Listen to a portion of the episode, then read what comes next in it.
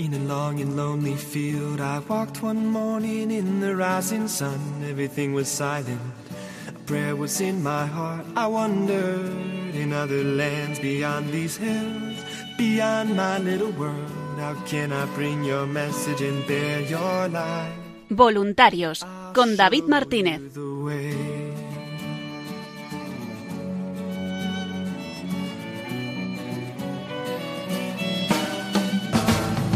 Don't stand there looking at the sky. Don't let these moments pass you by. A tired, hungry world is waiting for you. The path is long, but have no fear. Rise up, stand tall, and dry your tears. I'll be right here at your side.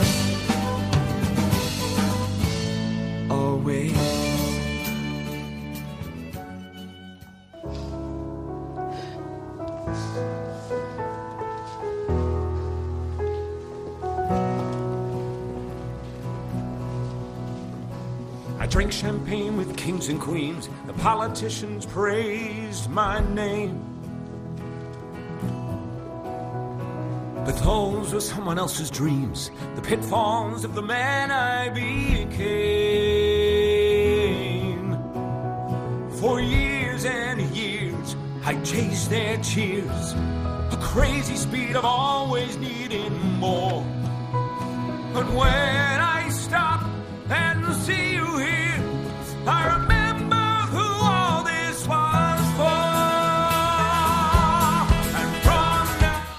Buenas noches y bienvenidos una semana más al programa Voluntarios. Programa de los voluntarios y para los voluntarios de Radio María en el que semana tras semana intentamos traerles la novedad, la actualidad y presentarles un poquito más que Radio María, su carisma y toda esa actividad que realiza el voluntariado en toda España.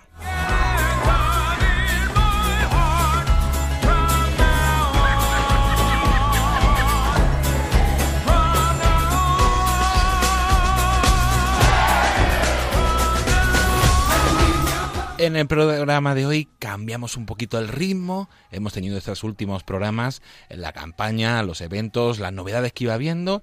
Y hoy le vamos a ofrecer una conferencia. Una conferencia titulada Las apariciones de la Virgen María que impartió el presidente de Radio María España, José Manuel Díaz Quintanilla, el pasado viernes 9 de agosto en Palma de Mallorca.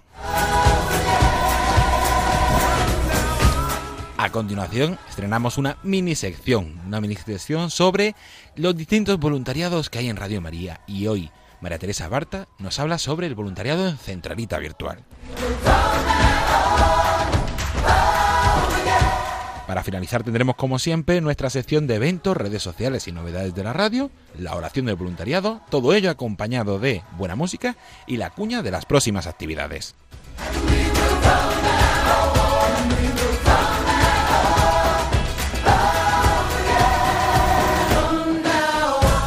Comienza Voluntarios.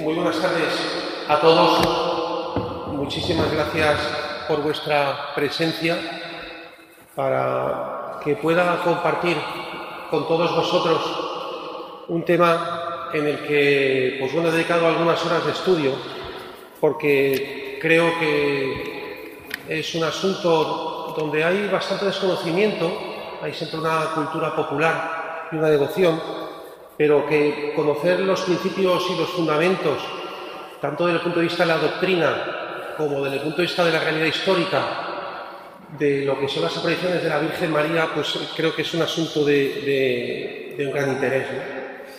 Cuando Catalina me ofreció la posibilidad de estar esta tarde aquí con todos vosotros, pues eh, no me quedó más remedio que aceptarlo. Gracias Catalina y enhorabuena por el trabajo que realizas aquí en, en la isla de Mallorca de tantos años y al resto de la, de la familia de voluntarios de Radio María.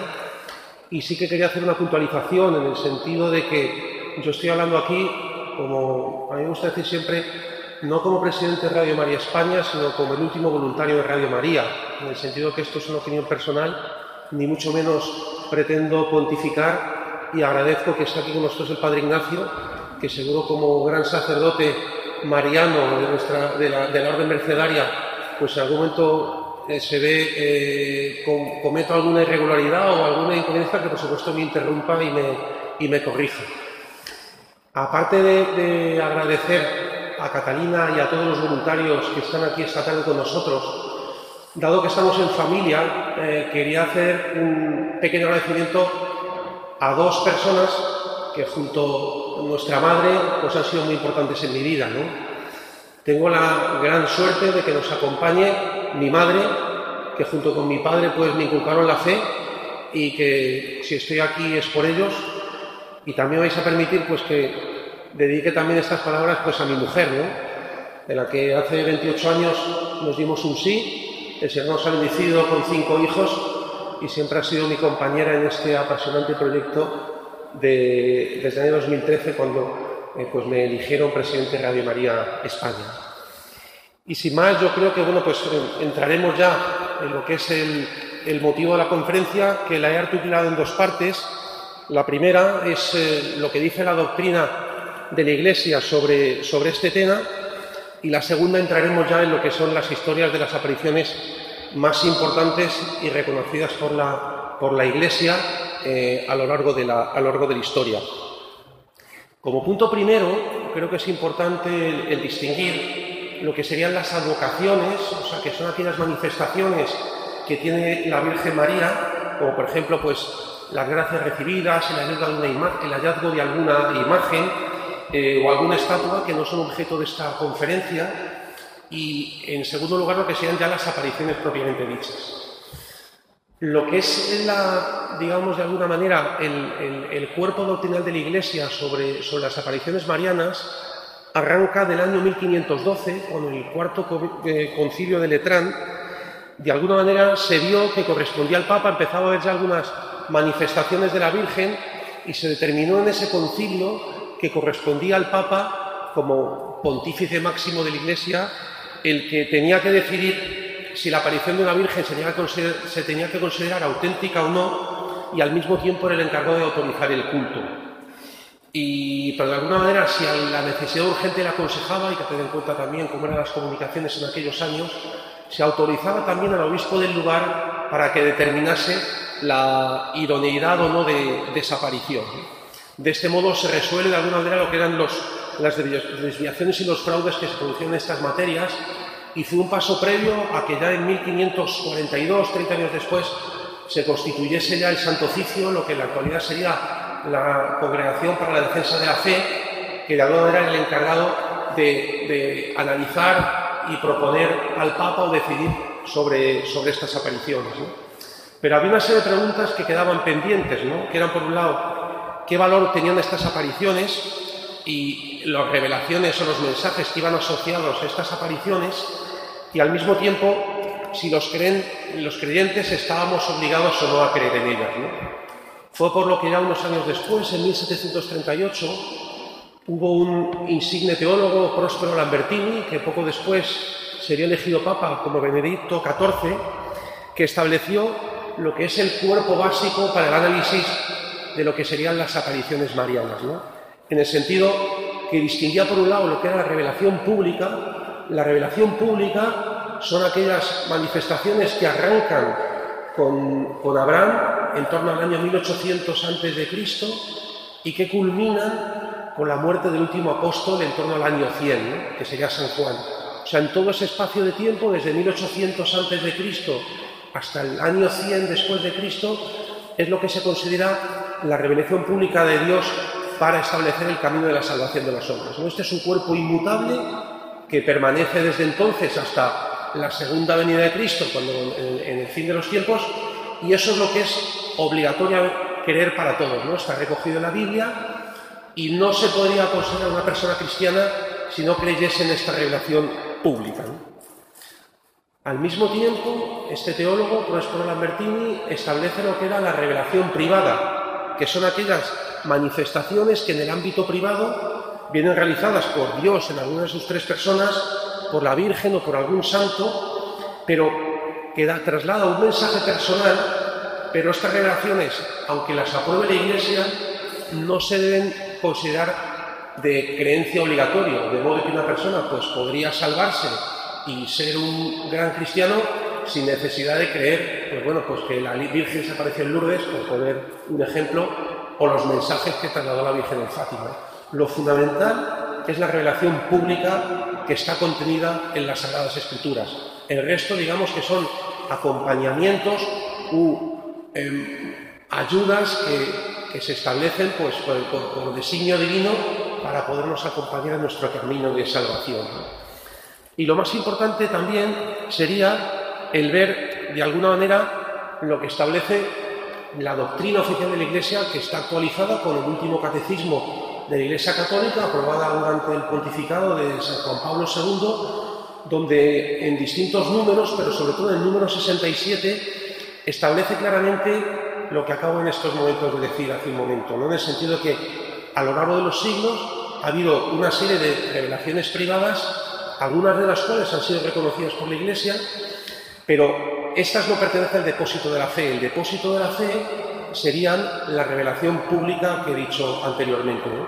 Y lo que hacen de alguna manera es eh, eh, mejorar o, ayudar a vivirla de un modo más claramente en función del momento histórico en el que se producen, pero de ningún modo ni mejoran ni completan esa revelación pública y corresponde a los fieles, o sea, no es parte de la Iglesia, que es lo bonito, porque al fin y al cabo es una muestra más de lo que es la libertad que Dios nos da a cada uno de nosotros, el que por el discernimiento personal, pues los fieles podamos acoger estas revelaciones y que nos puedan servir de ayuda en nuestro camino de santificación, pero sin ningún momento eh, constituir un elemento obligatorio en, nuestro, en nuestras creencias. ¿no? Si eh, avanzásemos un poco, como conclusiones de este número 67, podríamos encontrar cuatro reglas para lo que es el, análisis de las apariciones, ¿no? Cómo de alguna manera nos tenemos que enfrentar ante un fenómeno de una, revelación, de una aparición eh, de la Virgen. Lo primero sería que cualquier mensaje que aparezca contenido en ese tipo de manifestaciones, en ese tipo de apariciones, nunca se puede contradecir a la Biblia. Sería un principio básico el, hecho de que si un mensaje contradice lo que enseña la Biblia, que constituye la revelación pública, pues no vendría de Dios, ¿no? Porque Dios nunca puede contradecirse. Ese sería el primer elemento fundamental.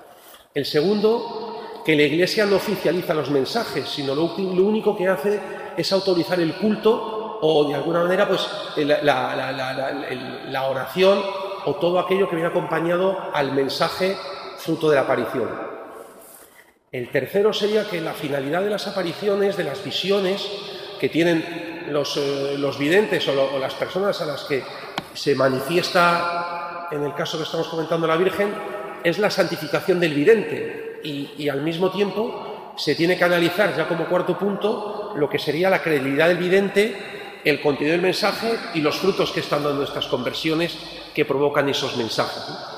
De modo que siempre serían cuatro principios que de alguna manera pues acompañan a todas estas manifestaciones, pero que en ningún momento tienen que condicionar ese convertirse en un motivo obligatorio para la, para la creencia.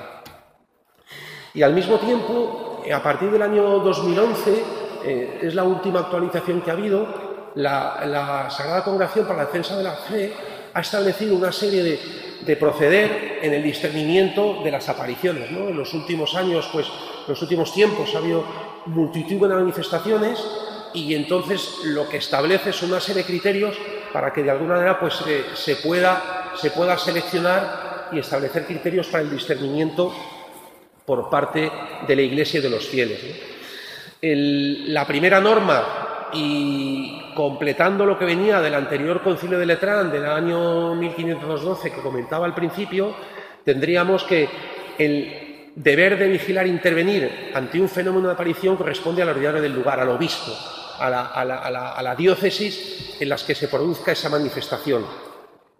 También al mismo tiempo da una regla de modo que podría ascender hacia arriba pues lo que sería el, procedimiento a seguir ante una manifestación de, aparición de la Virgen, que sería que la conferencia episcopal tanto a nivel regional o nacional, podría intervenir o bien porque el ordinario del lugar, después de haber analizado como le compete a él canónicamente, pues eh, pidiese un, consejo o una ayuda para poder tener mayor claridad en el análisis de la situación, o también cuando de alguna manera el, tema ha sobrepasado lo que sería el ámbito, el ámbito local o diocesano donde se ha producido la, manifestación, la aparición de la Virgen, y en ese caso pues ya eh, tiene que intervenir de alguna manera un colegio episcopal, como podría ser la conferencia episcopal, aunque siempre teniendo en cuenta eh, que el obispo del lugar es el que tiene la última palabra y el que tiene que definirlo.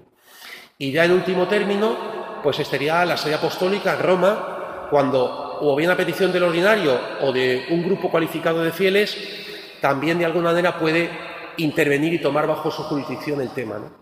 Hay un caso eh, que sería pues en las apariciones de Medjugorje que se producen en Bosnia y Herzegovina en el año 81, donde se cumplen estos tres criterios. En un primer lugar, el obispo de Mostar, que era la diócesis a la que pertenecía, a la que pertenece Medjugorje, pues eh, no tiene claro el, cómo analizar las manifestaciones de la Virgen por las circunstancias que tiene y lo traslada a la conferencia episcopal yugoslava. ¿Qué ocurrió? Que en aquellos años también se, de alguna manera se, desaparece eh, Yugoslavia y como tal la conferencia episcopal yugoslava y no da tiempo a que se manifieste.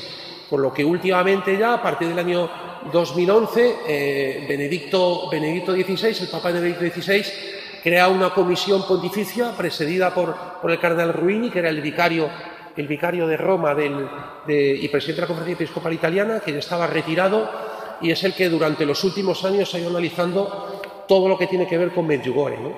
En estos momentos, pues el Papa decidió, eh, de alguna manera, eh, sustraer al, como había muchos problemas con la, diócesis de Mostar, con el obispo, aprovechando que se jubilaba, pues lo que ha hecho ha sido sustraerlo a la autoridad del obispo y que tenga dependencia, de dependencia directa de Roma y ha nombrado a un, obispo cardenal de Polonia, eh, de Varsovia, que estaba ya jubilado, como de alguna manera un obispo con una jurisdicción territorial sobre lo que sería la aldea de Medjugorje y la, parroquia de Santiago en Medjugorje para que sea el que tenga el control de todo lo que se está haciendo. Y, de alguna manera, pues, ver cómo se desarrollan los acontecimientos para, en el momento que se considere oportuno, pues, decidir ya el que, el que consta la, sobrenaturalidad, que son los grados que veremos que luego tiene las apariciones, las apariciones marianas.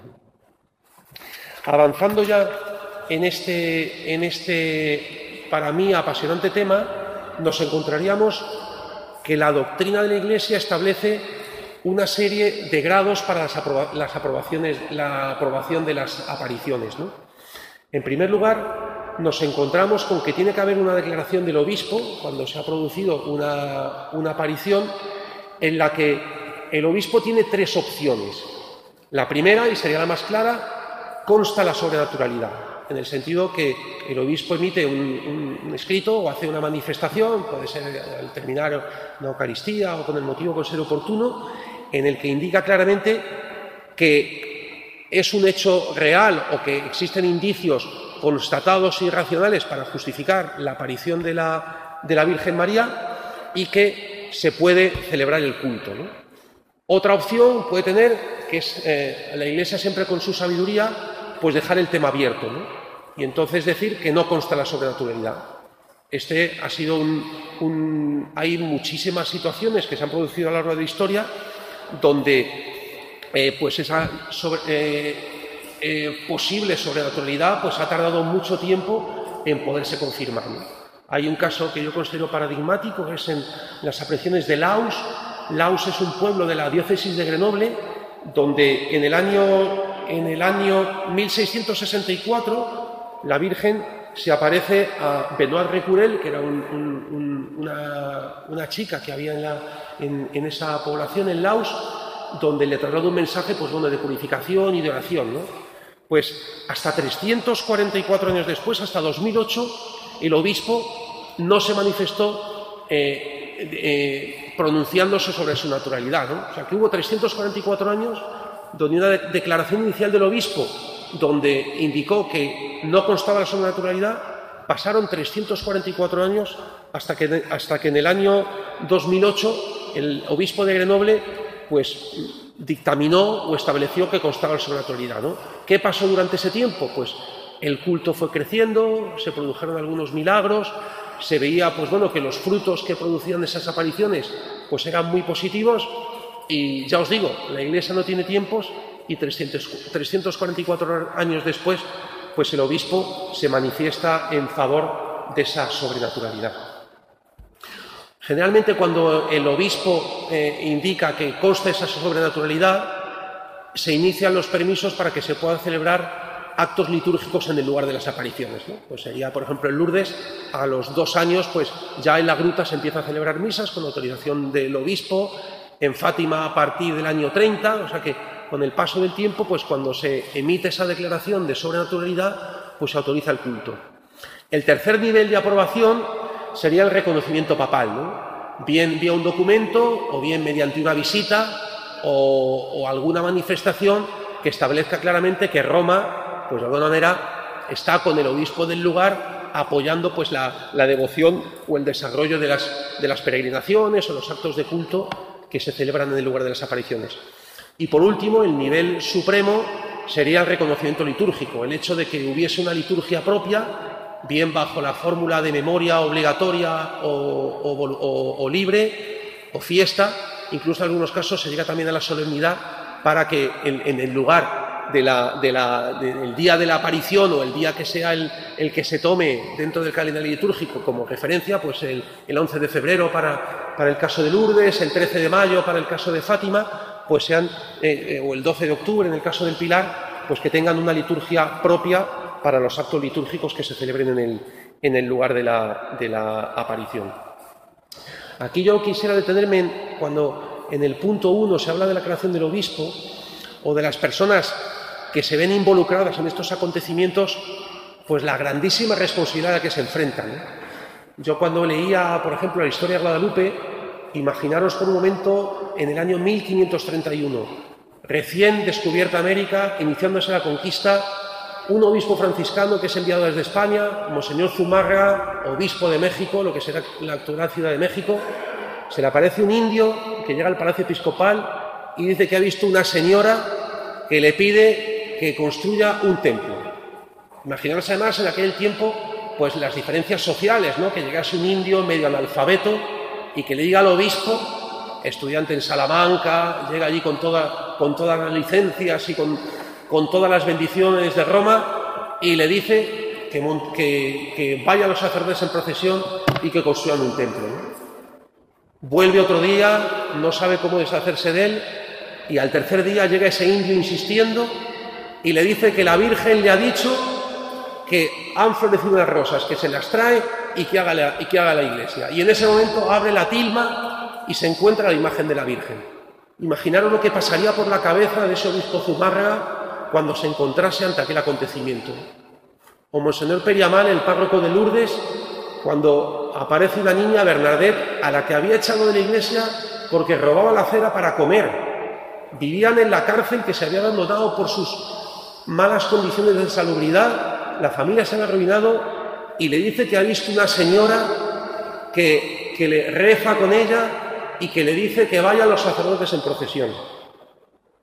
Y que un día, después de pedirle que le diga cómo es su nombre, que le diga quién es, que le pregunte quién es, llega esa niña corriendo, analfabeta, y le dice que le ha dicho que es la Inmaculada Concepción, hablándole en el lenguaje, en el dialecto pirenaico, la Inmaculada Concepción, donde justo cuatro años antes, en 1854, se había proclamado el dogma de la Inmaculada Concepción.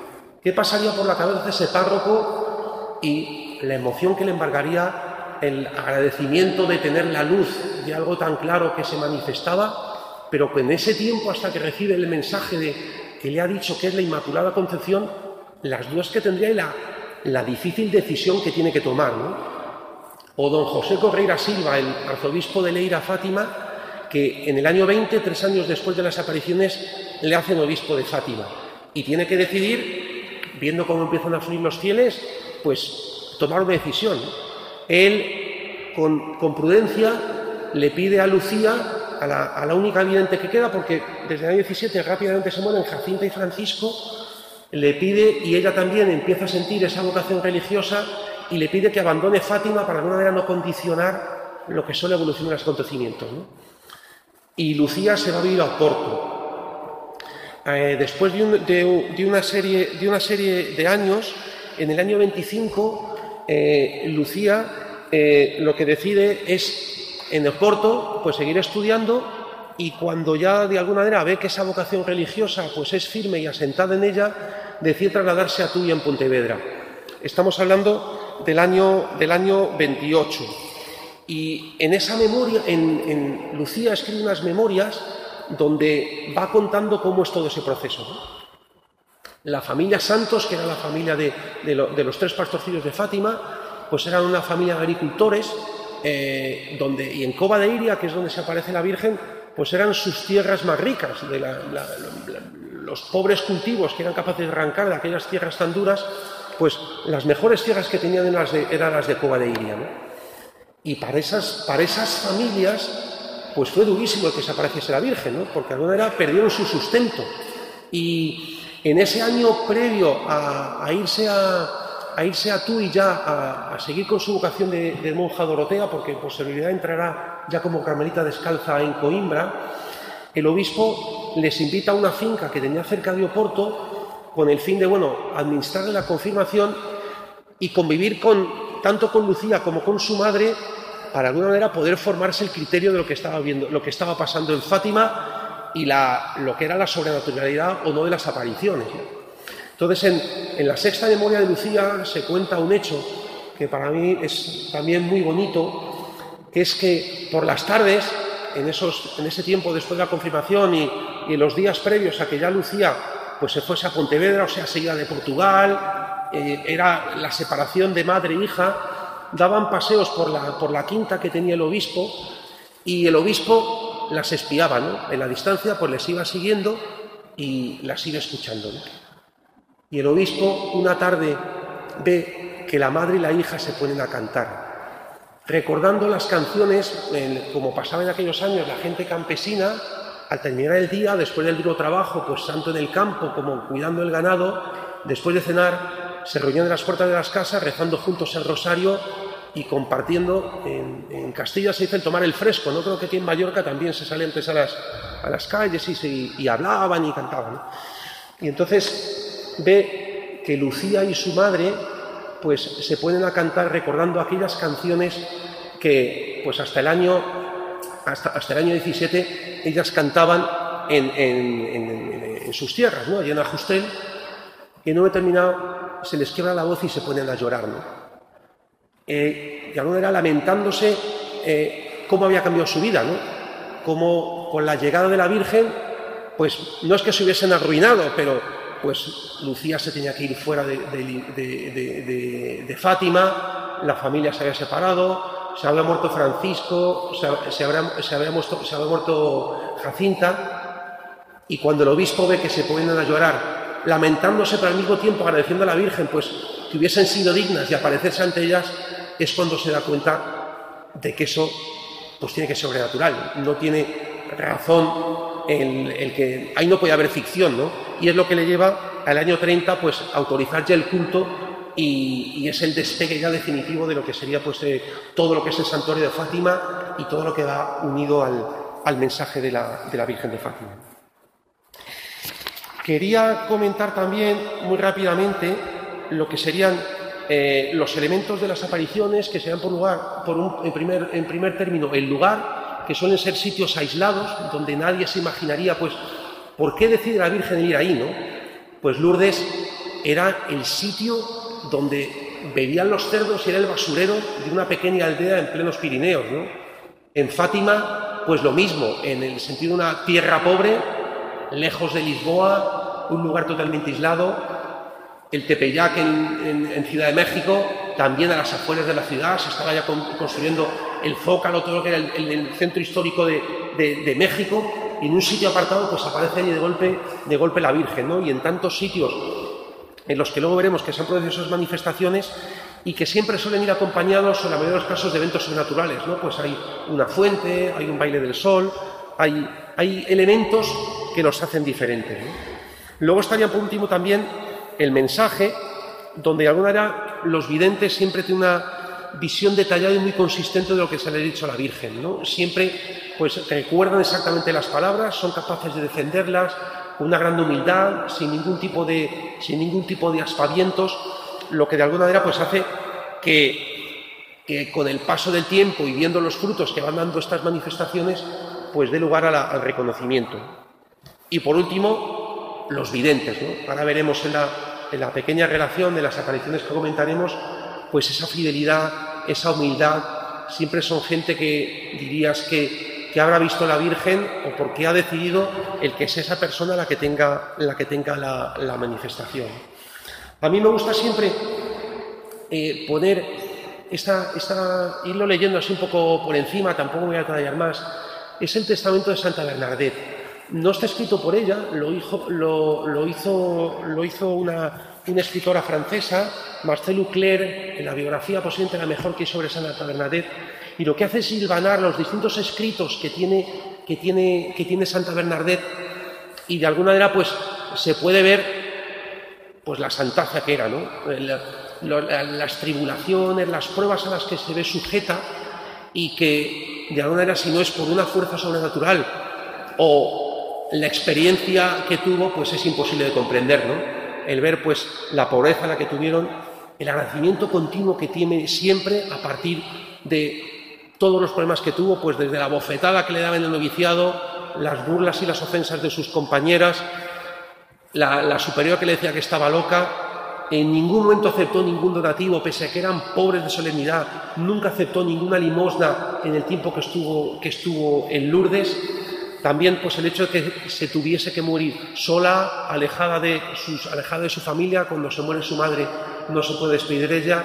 La única visita que tuvo de su padre eran tiempos donde obviamente por las relaciones eran muy distintas y ni la abrazó, sino lo que llamó Sor Bernarda. Imaginaos el tiempo de estar ella sola en Nevers, a mil kilómetros de Lourdes, y el encontrarse con su padre ni la abraza, ¿no? Le dice pues que, hermana María Bernarda, y siempre pues esas gracias, ¿no? Gracias por el corazón que le ha dado, ese corazón que sufre, ese corazón que siempre está, ha tenido grandes momentos de amargura y de, y de duda.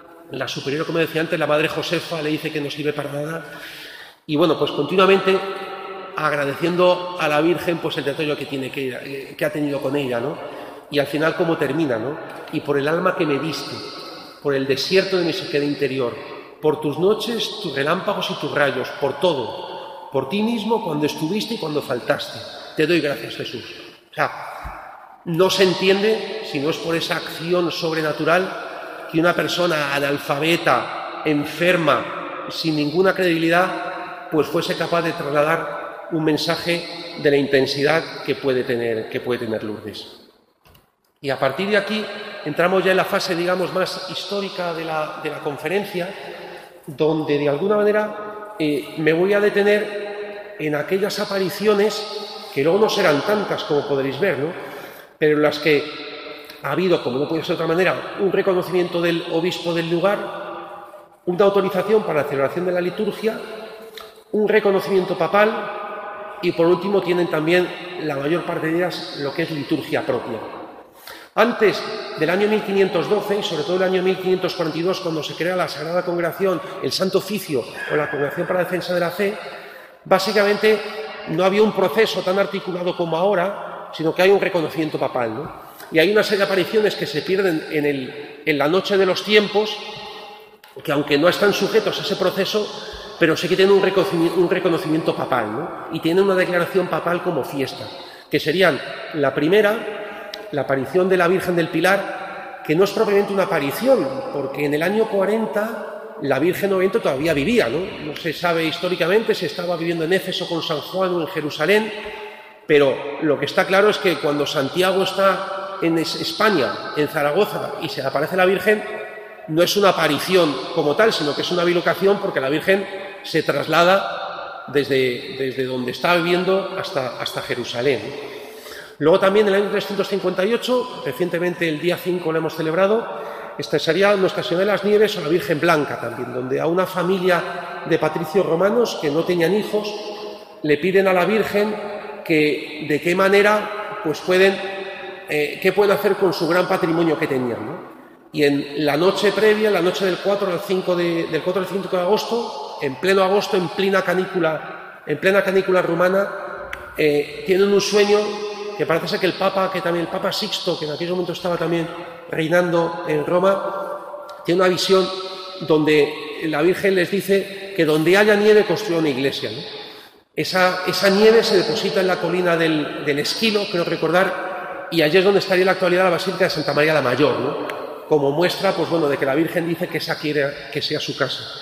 También hay otra aparición del año 1061 en Inglaterra, Nuestra Señora de Walsingham, donde se aparece a una niña y básicamente lo que le, pide es que Inglaterra persevere en su fe. Ya vemos luego cómo han ido desarrollándose los acontecimientos, pero que eh, Inglaterra, hasta lo que es el cisma de Enrique VIII, pues tenía una fe muy potente y de hecho hoy en día hay una comunidad cristiana católica eh, tremendamente potente. O sea que bueno, vemos que ahí pues la Virgen siempre ha tenido predilecciones por países.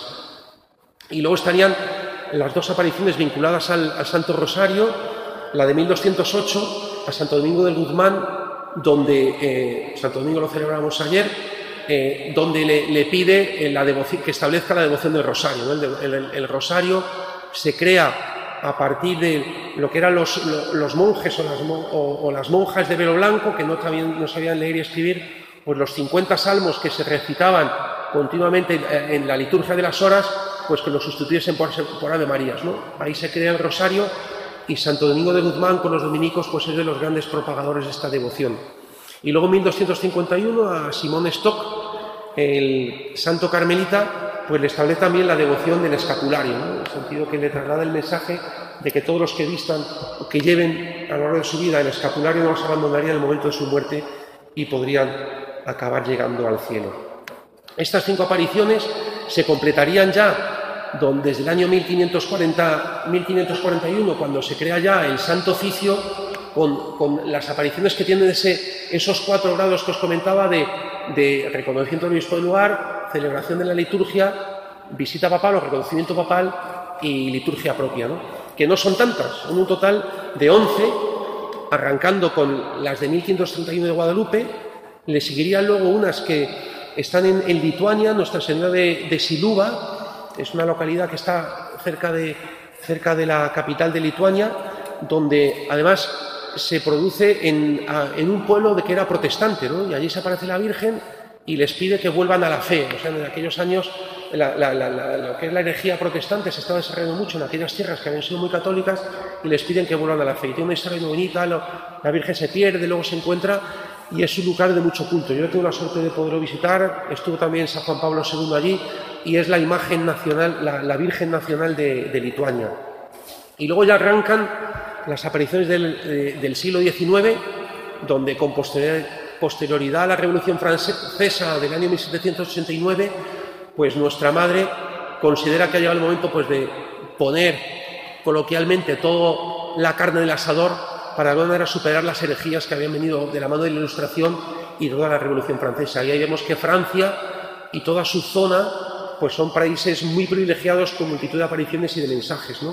Ahí estarían las primeras, las de la medalla milagrosa, las de la Virgen Milagrosa de la Rue Bac en París en el año 1830, en la Salette en 1846, Lourdes 1858, ve como en este corto periodo de tiempo pues hay tres grandes apariciones que continúan después en Pontmain, también en Francia en 1871, en Pelvoisin en 1876, donde la Virgen se aparece pues, a una eh, señora que está enferma y que, pues bien, también traslada un mensaje de, esperanza, es Nuestra Señora de la, Misericordia. Y luego también en Irlanda, en Knock, que serían las únicas apariciones que no tienen mensaje, son silenciosas, se aparece a la comunidad de Knock y, también pues eso, la, vocación de, Irlanda, la, la Mariana Tierra de, Irlandia, de Irlanda y llegaríamos ya a 1917 con Fátima, que es un poco la prolongación de la Bac de Lourdes, las tres grandes apariciones en, en, Portugal, y a continuación dos en Bélgica. En 1932, en, en Boring, que está el obispo del lugar, eh, le pareció tan, tan extraordinario que él no se vio capaz de tomar la decisión, ¿no? y remitió el caso a Roma son las primeras apariciones donde también hay un tratamiento científico, había mucha gente en el mundo de las apariciones, los niños son analizados desde el punto de vista médico, se ve que no hay nada, nada anormal en ellos y ello lleva, pues bueno, que a los pocos años se, se, acepte el culto en, en, Borín y luego muy cerca de Borín, en, en Banó, también en Bélgica, un año después eh, se, aparece la Virgen a Mariette Beco, que es una niña también de, de una familia de siete hijos, que además eran gente totalmente apartada de la religión, la niña había abandonado había abandonado pues, la iglesia, ir a misa después de, después de haber hecho la primera comunión, pero eh, pues se aparece, provoca una conversión en toda la familia, en toda la, aldea de Banó, y curiosamente, aunque en ese momento tienen menos difusión, hoy en día Banó pues, tiene, mucho más, tiene mucho más peregrinos que lo que sea Borín, que sería pues, la, primera. ¿no? Y veréis, pues bueno, que son únicamente 11, tampoco estamos hablando de un gran cuerpo doctrinal. muchas veces, eh, últimamente ha habido alguno, algunos casos, se ha citado el caso de Medjugorje, hay otras apariciones también que no tienen, había una declaración de la, de, la, de la, Congregación para la Defensa de la Fe, pero todavía no ha habido visita papal, que son en Ruanda, en, en Quibejo, también el año 81, que la Virgen de alguna predice lo que sería el, terrible genocidio que tiene Ruanda en los años 90. ¿no? O sea, hay también en, Akita, en Japón, pero vamos, estas serían las 11 eh, que cumplen los, los cuatro grados que comentaba anteriormente para el reconocimiento de unas, de unas apariciones. Y ahora, Ibiza. El sábado 31 de agosto a las seis y media de la tarde, la Catedral de Ibiza acogerá la presentación e inauguración de la exposición una radio que cambia vidas. A las 9 de la noche se celebrará una misa en acción de gracias en la parroquia de Santa Gertrudis, calle Venda Despoble sin número, Santa Gertrudis de Fruitera. Más información en vuelveacasa.es en el apartado Celebra. Radio María, 20 años contigo.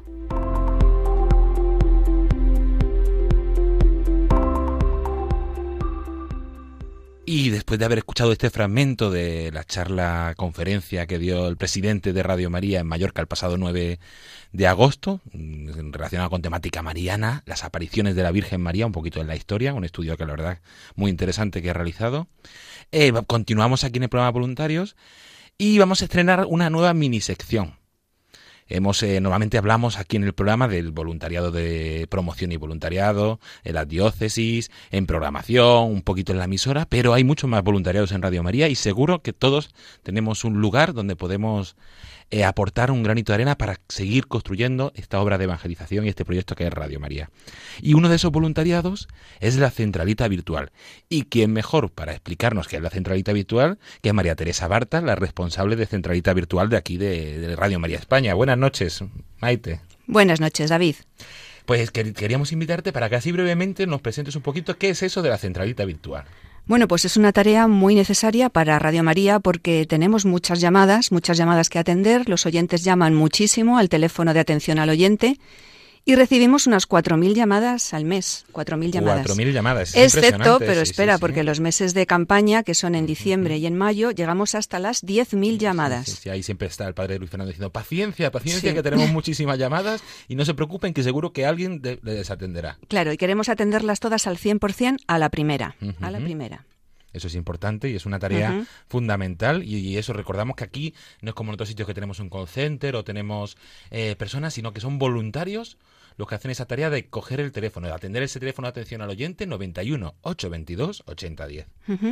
Los oyentes llaman pues para, para muchas cosas, para solicitar un pedido de programa que les haya gustado, una radiolina, para comunicar una incidencia en la red, pues también para alguna información concreta de Radio María, bueno, para muchas cosas. Y los voluntarios pues lo hacen desde casa, es un trabajo muy cómodo porque no se tienen que desplazar, desde su misma casa pueden atender las llamadas. Y desde cualquier punto de España. Desde cualquier punto, sí, así es. Qué bueno, ¿y qué haría falta si yo soy una persona que estoy escuchando y quiero, quiero hacer voluntario de, de centralita virtual? ¿Qué necesito en mi casa para poder hacer esta tarea? Pues mira, David, lo primero que se necesita es tener tiempo en casa, tiempo en casa eh, también manejar el ordenador a nivel de usuario Internet y teléfono fijo o móvil en el cual van a recibir las llamadas del que los oyentes hagan al teléfono de Radio María. Así es, entonces necesitamos tener tiempo, que es fundamental. Tiempo, claro, para Eh, dedicar a esta tarea. Tener un Eso ordenador con internet y un poquito de conocimiento de cómo manejar el ordenador y un teléfono fijo o móvil. Eso es. Y además es muy cómodo porque los voluntarios se conectan cuando quieren o pueden sin tener que avisarnos a nosotros para que decirnos que van a realizar esa tarea. O sea que tienen libertad absoluta para conectarse el tiempo que quieran, unas horas al día, unas horas a la semana, cuando ellos quieran o puedan. Y pero una duda que me surge, ¿me tengo que conectar a las 5 de la mañana a atender el teléfono? No, no, no. No, el horario, mira, el horario es de 9 de la mañana a diez y media de la noche, sábados y domingos incluidos también. Pero los sábados y domingos hay menos llamadas, o sea que cuando más concurrencia de llamadas hay son por las mañanas de lunes a viernes, podríamos decir. Muy bien, pues eso es una tarea fundamental. Mm, Si alguien está interesado, que llame eso al teléfono de atención al oyente 91 822 8010 y diga yo quiero ser voluntario o escriba un correo electrónico a nuevos voluntarios arroba radiomaria.es y que nadie se asuste porque hay un proceso de formación. Eso es, eso es. Hay una formación que damos directamente desde aquí, desde la emisora. Es mm, virtual, pero bueno, es muy sencillo. Eh, tenemos todo escrito, documentado y es muy muy sencillo, muy fácil y bueno, animo a todos los que ahora mismo estén escuchando pues a que a que hagan ese correo, que nos envíen ese correo y que se ofrezcan como voluntarios porque tenemos mucha necesidad, mucha necesidad. Pues con esa invitación terminamos. María Teresa Barta, muchas gracias por dedicarnos eh, este tiempo y hablarnos un poquito de lo que es el voluntariado de Centralita. Pues nada, gracias a ti David y espero que se animen muchos oyentes. Ya ha llegado el turno de los oyentes de Santander.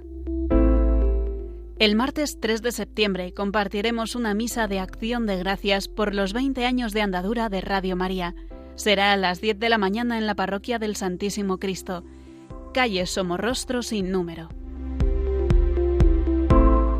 Puedes consultar toda la información en vuelveacasa.es en el apartado Celebra. Radio María, 20 años contigo.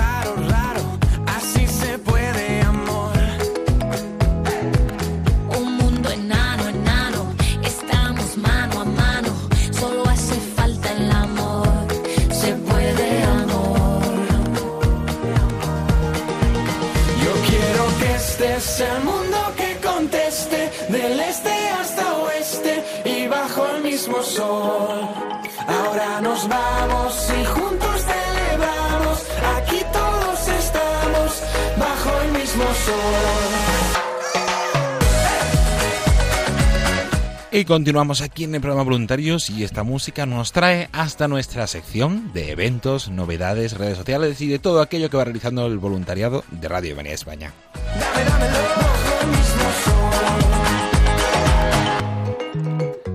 Seguimos en agosto, está la actividad muy tranquila, pero continúa esa exposición itinerante, una radio que cambia vidas, que va a recorrer durante este año 2019 más de 40 localidades de toda España.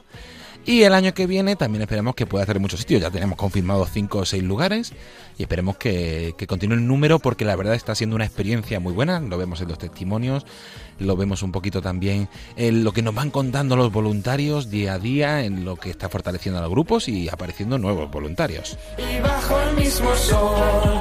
Ahora nos vamos y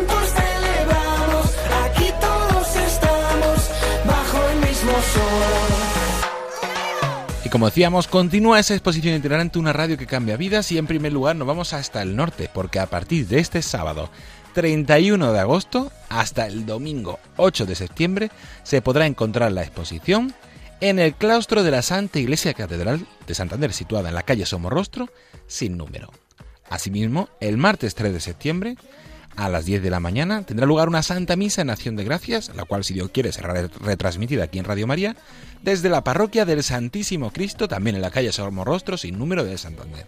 Recordamos, la exposición itinerante Una radio que cambia vidas de Radio María estará desde el 31 de agosto al 8 de septiembre en el claustro de la Santa Iglesia Catedral de Santander y el martes 3 de septiembre desde la parroquia del Santísimo Cristo a las 10 de la mañana la retransmisión de la Santa Misa en Acción de Gracias por estos 20 años de Radio María.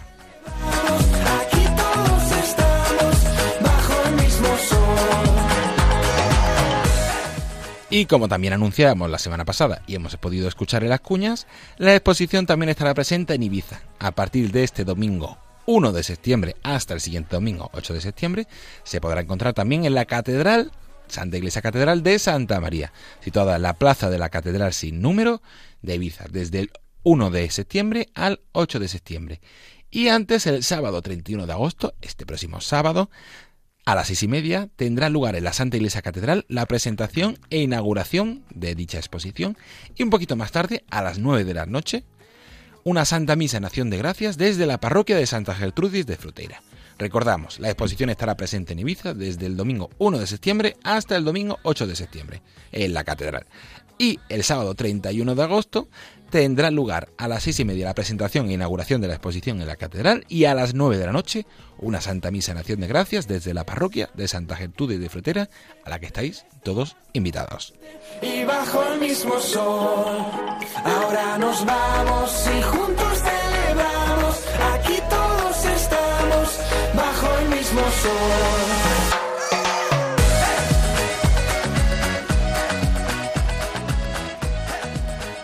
Y ahora para terminar el programa eh, les invitamos a unirse con nosotros a esa oración del voluntario de Radio María. Te agradecemos, Santa Madre del Verbo, por el don precioso de Radio María que has puesto en nuestras manos para que lo hagamos fructificar. Tú, que eres la sierva del Señor, enséñanos a servirle cada día, con humildad y perseverancia, con valentía y fidelidad, respondiendo con generosidad a los deseos de tu corazón. Reina de Radio María, ayúdanos a convertirnos en los apóstoles de tu amor. Amén.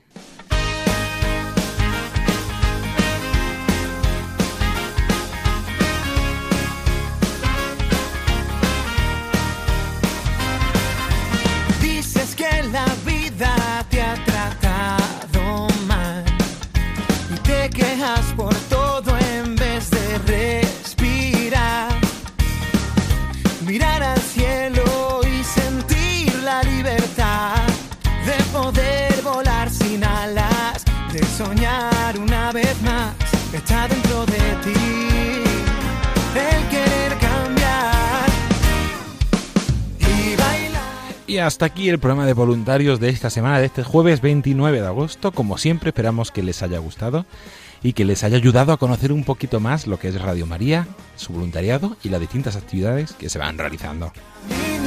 Hasta llegar cerca, muy cerca del cielo. Eres tú quien cuenta en este cuento. Nos volvemos a encontrar dentro de una semana aquí en Radio María, en el programa Voluntarios. Comienza septiembre. Y ya para alguna novedad más, pero también les ofreceremos la segunda parte de esta conferencia que hemos escuchado hoy de las apariciones de la Virgen María, realizada por el presidente de Radio María España. deja atrás ya esos fantasmas. Ven conmigo y podrás ver lo que hay dentro de ti. Agradecer como es habitual a los voluntarios de Mallorca por habernos facilitado esta grabación, a los compañeros de aquí de la emisora que, que la han preparado para que se puedan escucharla a ustedes, al equipo de, de redes sociales y a todos los voluntarios y personas que hacen posible este programa y el Radio María actualmente. Mandar un recuerdo y un saludo muy especial a todos los voluntarios que todavía estáis disfrutando de, de las vacaciones y a aquellos que están pasando algún momento, una enfermedad, algún problema familiar, los encomendamos y los tenemos siempre presentes. Muy cerca del cielo. Eres tú quien cuenta en este cuento. Se despide de todos ustedes agradeciendo la atención, David Martínez. A continuación les dejamos con los servicios informativos de Radio María. Buenas noches y que Dios les bendiga.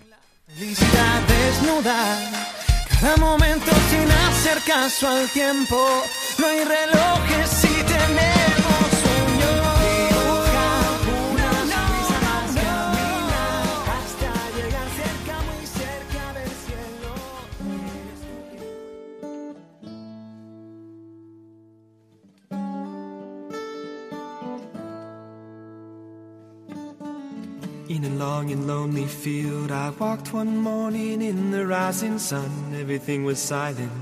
A prayer was in my heart. I wondered in other lands beyond these hills, beyond my little world. How can I bring your message and bear your light?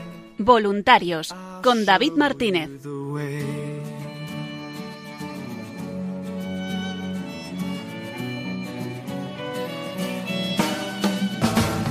Don't stand there looking at the sky. Don't let these moments pass you by. A tired, hungry world is waiting for you. The path is long, but have no fear. Rise up, stand tall, and dry your tears. I'll be right here at your side.